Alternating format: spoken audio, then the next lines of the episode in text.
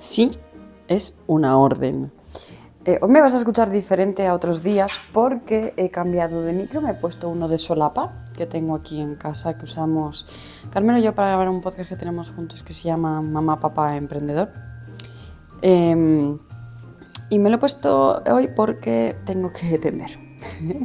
y como pues eh, una tiene que grabar estas cosas en los ratitos que encuentra libre durante el día, pues bueno, vengo a grabar con este micro que espero que se escuche bien. Yo creo que se escucha bastante bien, lo que pasa es que estoy en una zona con bastante eco, así que bueno, da igual.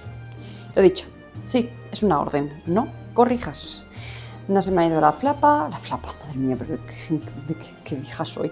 No se me ha ido la, la cabeza, no, no estoy alucinando ni nada por el estilo, simplemente sí.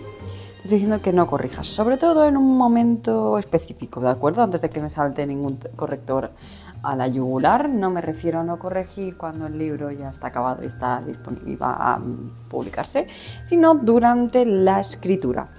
¿Por qué? Porque esto es algo que he visto muchas veces en mis alumnas eh, y en las mentorizadas sobre todo, ¿no?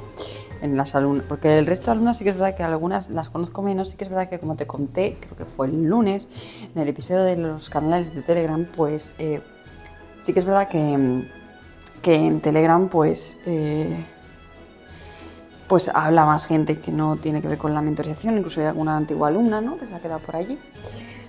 Eh, y, es verdad que muchas veces pues, eh, tienen, esto en común, ¿no? que muchas veces el bloqueo, el no conseguir avanzar en esa novela en la que pueden llevar años eh, estancadas, vienen por dos cosas. Uno, falta de rutina, es verdad que hay mucha gente a la que no le funciona la rutina y ahí volvemos a trabajar desde cero para probar otras técnicas, ¿no? Pero normalmente es falta de rutina y em, exceso de corrección.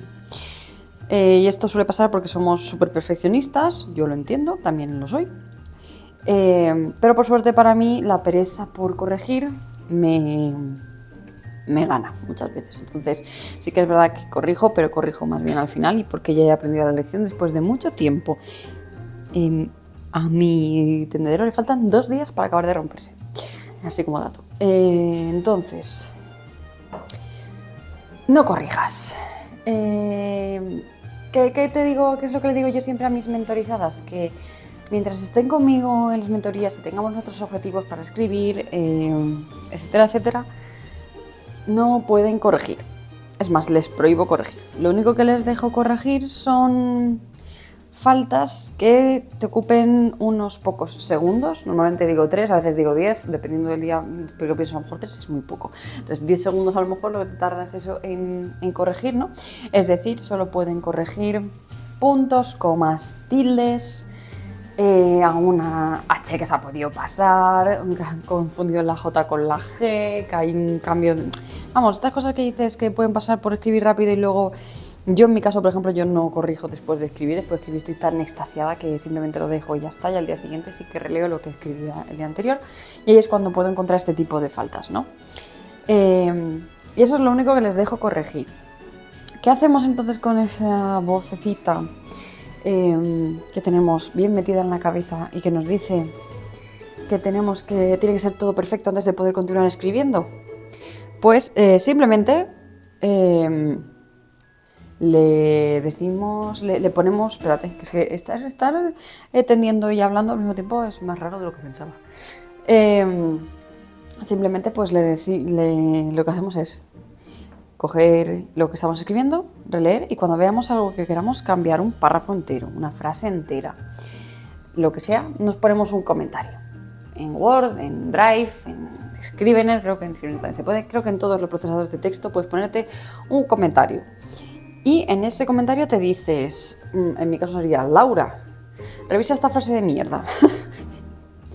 Em, o, incluso pongo el por qué eh, me he fijado en esa frase, qué es lo que quiero cambiar específicamente de ese párrafo, frase, escena, etc.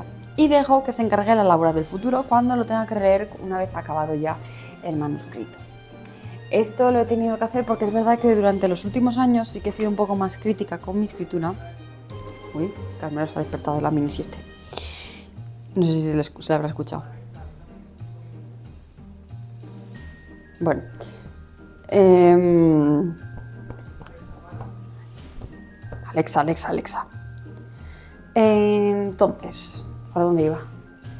Ah, esto lo he hecho yo desde los últimos años, sobre todo desde que trabajo como escritora fantasma en Middle Grade, porque, porque los comentarios de los editores diciéndome dónde fallo y demás, pues me hace fijarme más en, todos los, los, errores que puedo tener.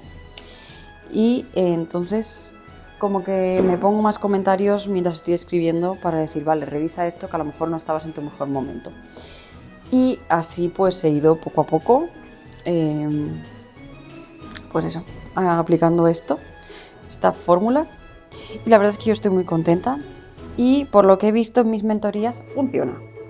Funciona y las alumnas lo, ponen en práctica. De todas formas, si te gustaría que tú y yo tuviéramos una mentoría, que trabajáramos en tu caso específico, recuerda que las tienes incluidas dentro del pack premium de la academia, de 25 euros al mes está por el momento, no sé si la subiré en el futuro. Em, pero si no, también puedes contratarme aparte las mentorías, en el caso de que no quieras el contenido de la academia, pero digo, es un 2 por 1 maravilloso, en el que puedes entrar y, ver todo el contenido que tenemos, cursos, masterclasses, masterpieces ahora también desde la, la Premium, además de las, de las mentorías donde mentorizo a las escritoras y escritores y llevamos a veces, pues eso, un control de, de escritura, ponemos objetivos, vemos cómo funciona y demás. Y bueno, he acabado esta mini em, colada. Tengo que hacer otra lavadora, es que mi lavadora es muy pequeña. Así que, pues nada, te dejo por aquí. Hasta mañana en otro nuevo podcast de Adviento. Adiós.